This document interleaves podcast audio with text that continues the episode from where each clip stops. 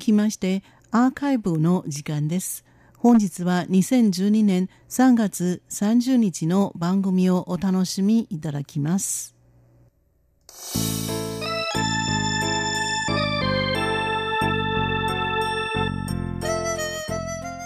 リスナーの皆様、文化の台湾の時間です。この時間では台湾のさまざまな文化についてご紹介してまいります。今週のご案内は上野です。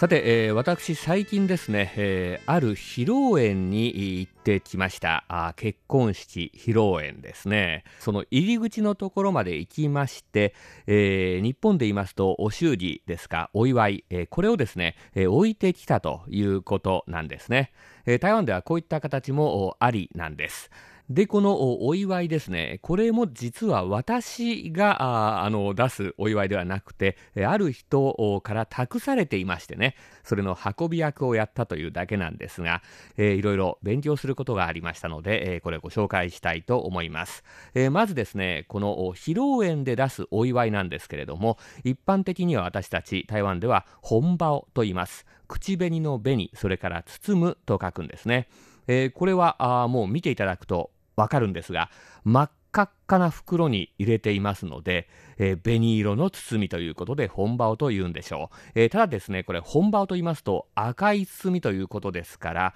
えー、意味が広くなります。え例えばですね、え旧正月の時に、え子供たちが手にするお年玉、えこれも一般的には本場と言います。えー、これ、えー、正式にはイヤースイ遅延と言いまして、えー、圧迫するの圧、それから歳末大売り出しの歳末の歳、そして銭と書いて、えー、安一円というんですね、えー、これに対しまして、この披露宴に持っていくですね、お祝いなんですけれども、えー、これはですね、ジエホンリージンという言い方がありますね。えー、これは結婚する、それから礼儀作法の礼儀の礼、そして、えー、金銀の金、お金と書いて、ジエホンリージン、えー、結婚礼金というふうにですね、言うみたいですね。この結婚のですね、お祝いなんですけれども、台湾ですとこれ赤い袋に入っているということで、えー、友達からこの知らせが来ますと、あ、お祝いを包まなければならないな、今月は厳しいのに、みたいなですね、えー、そんなこともありまして、よく紅色爆弾などと 言われます。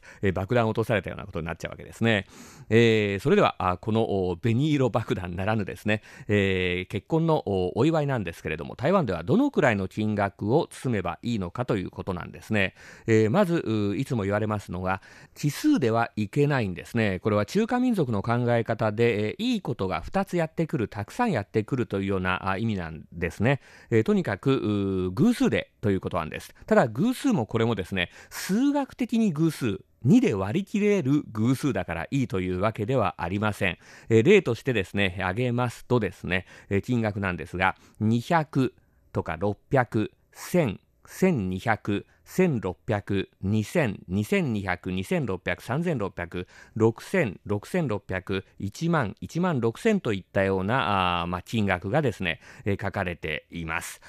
さて、えー、これ今ちょっとですね、気がつきましたけれども、4と8がないんですよね。4と8。これ偶数ですけれども、4と8ない。なぜかと言いますと、4と言いますのは、これはやはり死ぬというですね、えー、この数と中国語で言うんですけれども、えー、これとですね、えー、関数字の4の発音が近いもんですから、それを表すということ。それから8というのはないのは非常に不思議だと思うんですね。8というのは、これは中華民族の間ではですね、あの、麻雀で発というですね、牌がありますよね。お金がドーンと儲かるという意味で、8というのは縁起のいい数字ととされているんですが、結婚に関して言いますと、8というのは別れるというですね、えー、意味を象徴してしまうということで、これはタブーなんです。ですから、8が入ってちゃダメなんですね。それで実際にはですね、どんな感じかと言いますと、これはですね、えー、一番安いところで600元ぐらいらしいんですよ。600元と言いますと、今のレートで日本円で、えー、1650円ぐらいです。でもこれは本当によく知らない人といった感じですね。えー、一般にですね、え同僚とかあ、そういった感じになりますと、1200元ぐらいということで、これは日本円にしますと、3360円ぐらいになるかと思います。まあ、相手にですね、喜んでもらおうと思ったら、やはり2000元以上は出した方がいいのかもしれませんね。2000元と言いますと、え日本円で5600円ぐらいになるでしょうかね。あと面白いのはこのですね、えー、お祝いなんですけれどもやはり、えー、新婚さんをですね経済的に、えー、こうサポートしようといったようなそういった意味がありますので、えー、っと、実際に披露宴に行ってですね、そこでお食事をする場合と、そうではなくてですね、このお祝いだけ送り届ける場合、えー、これで金額が変わってくるそうです。えー、台湾の場合は披露宴と言いますと、円卓を出しまして、え円卓、え1つに対して、えいくらといったようなあ金額でこのレストランさんにですねお金を支払うことになります、えですからあ人があたくさん行く場合人がですね行く場合にはこれ食べますからそうするとこののコストも考えてそれ以上のお祝いを出してあげなければならないなということになりますしそうでない場合はですね、えそうするとちょっと少なめでいいかなということになります。ある人がですねちょっとこう金額をまとめているんですけれども、え一般のレストランの場合それからこの結婚式場のレストランの場合そして、えー、まあ、5スター級のホテルのようなすごい場所でのですね披露宴の場合というふうに分けられていましてこれで、えー、みんな変わってくるんですけれどもこの人が行かない場合ですね、えー、この場合の金額は全部同じなんですよ。まあ、あくまである人がまとめている数字ですけれども、えー、人が行かないですね、お祝いだけ届けるといった場合にはですね、えー、これは会釈をする程度の人ならば600元、えー、一般のですね、友達で1200元、えそれからちょっと仲のいい友達で2000元、えそれから普通の親戚の場合は2200元、えそして親友の場合は3200元、えー、そしてもう兄弟とかですね、姉妹といった形になりますと3600元。これ兄弟姉妹というのはそれほど近い友達という意味もありますけれども、3600元以上ということでですね、かなり高くはなってくるんですが、これがですね、えー、っと、一般のレストランで行われる披露宴であろうが、高級な一流ホテルで行われる披露宴であろうが、この金額は変わらないわけです。人が行きませんからね、食べませんから。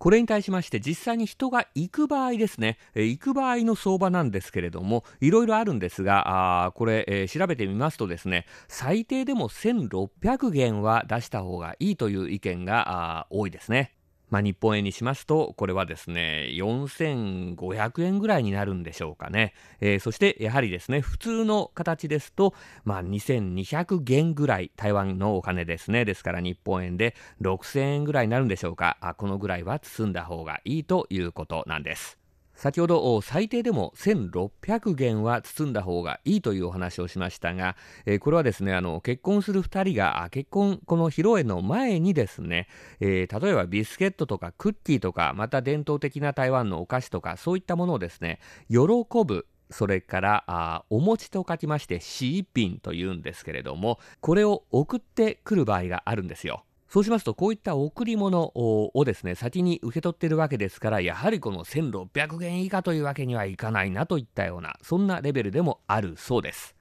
お分かりいただけましたでしょうか、えー、そしてですね最初のところ思い出してくださいね、えー、私は今回の披露宴にはですね別に呼ばれていたわけでもありませんし、えー、そこに入ってご飯を食べたわけでもありません。人から託されたですね、えこのお祝いを持って行って窓口でですねそれを渡して帰ってきただけなんですね。でもここでも一つ手続きがありました。ちゃんとこうあの机でカウンターができてましてそこにですね、えー、渡してくるんですけれども日本ではどうでしょうか？あ渡してその場でおしまいといったことになるのかもしれないんですが、え台湾の場合はですねその、えいくら包んでいるかというのをそこで確認してですね、えー、赤いこれまた紅色のですねカードに、えー、その金額を書いて、えー、またですね、新郎側のお友達か、あるいはあその新婦側のお友達かということで、えー、新婦、あるいは新郎のですね、名前を書いたその、えー、紅色のカード、小さい名刺のようなカードなんですけれども、それをですね、えー、私にくれるんですよ、